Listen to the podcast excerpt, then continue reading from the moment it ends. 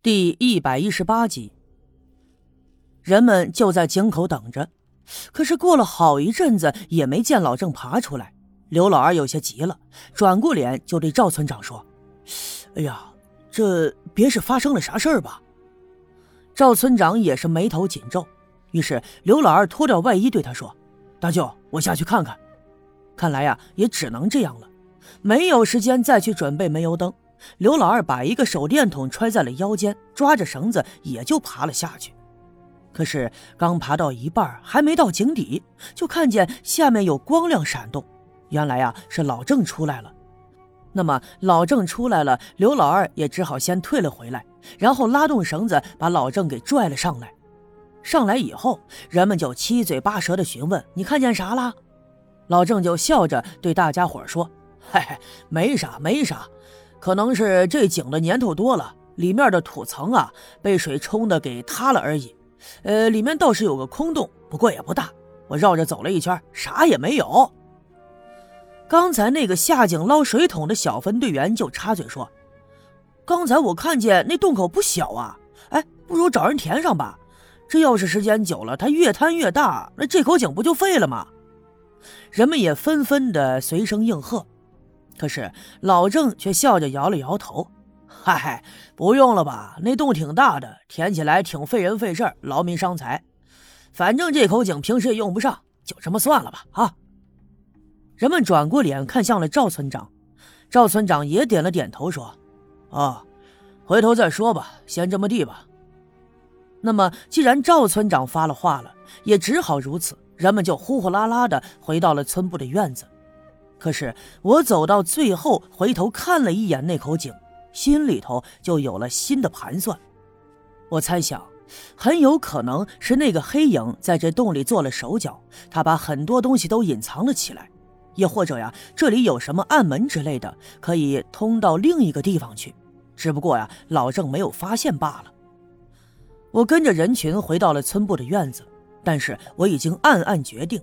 等天黑以后，我要想办法下到井里去看看。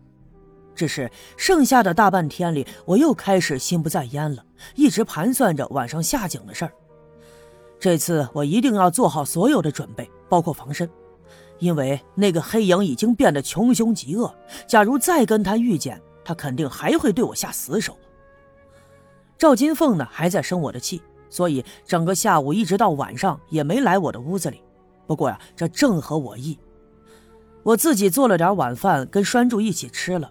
天刚黑下来的时候，栓柱就起身要走，打算回到他自己的家里去住。我没有挽留，因为晚上我有重要的事情要做呀。很快天就彻底的黑了。我悄悄的在我的屋子里头准备了一些应用的东西。我弄来了一捆绳子，这绳子又粗又结实，下井肯定用得着。我又弄了一把匕首，塞到了我的腰里，全当是防身之用吧。我的手电筒呢，上次扔在了西南的山坡上，不过我又找来了一只。我知道井底下的深洞里很有可能是那个黑影经常出没的地方，所以我并不担心那里面是否空气稀薄，自然是不用煤油灯来探路的。接着，我又到了村部的仓库，找到了前几天那个黑影子丢下的那把短柄的镐头。一来呀，这镐头也可以用来防身；二来呀，万一遇见什么暗门什么的，也可以用它来挖掘。我还顺手在口袋里揣了两盒火柴，引火之物嘛，还是带上点好。因为下面的一切我都不了解，没准啊，这都用得着。准备好了一切以后，我就在屋子里焦急地等待，等夜深了，村里的人们都睡着以后，我再行动。可是啊，时间这东西就是这么怪，你越盼望着它赶紧过去，它就过得越慢。我索性靠在炕里的行李卷上，双手枕在脑后，闭目养神。今天的夜晚十分的安静，安静的我可以清楚的听到墙上挂着的那口老挂钟滴滴答答的响声。我在心里一下一下的数着，盼着赶紧到半夜吧。就这样，不知道过了多久。我的意识竟然有些模糊了，我赶紧坐起来，免得躺着睡着了。可当我刚要穿好鞋推门来到院子里的时候，我忽然听见门外传来了一阵脚步声。院门外是村里的小路，有人来回走动，那是再正常不过的。可是啊，这一阵脚步声却引起了我的注意，因为我听得出来，这阵脚步声听上去啊，他有些慌张。我心里十分的纳闷，就放轻了步子，悄悄地来到了院门的跟前，身子向前倾，把脸贴在院门的门缝上，就朝外面看。果然，就在村部的门口走过了一个人影。天上的月亮只有一弯，所以夜色十分的昏暗。虽然说我没看清那人的长相，可是啊，从他的身形我能分辨得出，那应该是丁桂兰的男人陈富贵。我心里一惊，这三更半夜的他是在干啥呀？于是我轻轻地打开了院门，探头探脑的就往外面看。此刻的陈富贵一直向东走。看他那样子有些焦急，他的两只手捧在胸前，好像是拿着什么东西一样。我心里好奇，一闪身就出了院子，悄悄地跟在他的后面。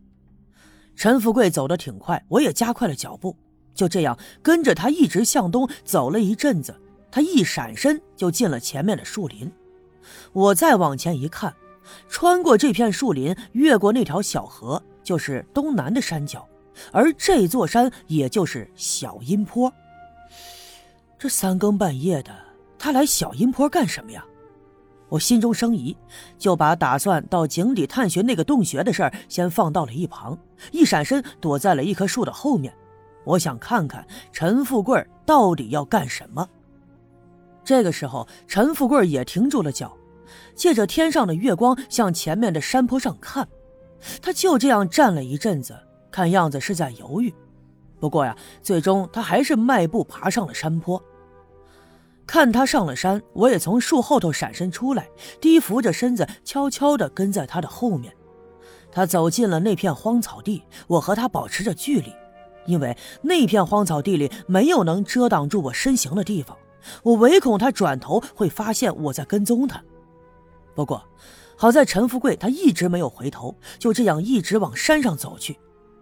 我跟着他钻进了树林，又往前走了一阵子，就来到了前面的那块空地。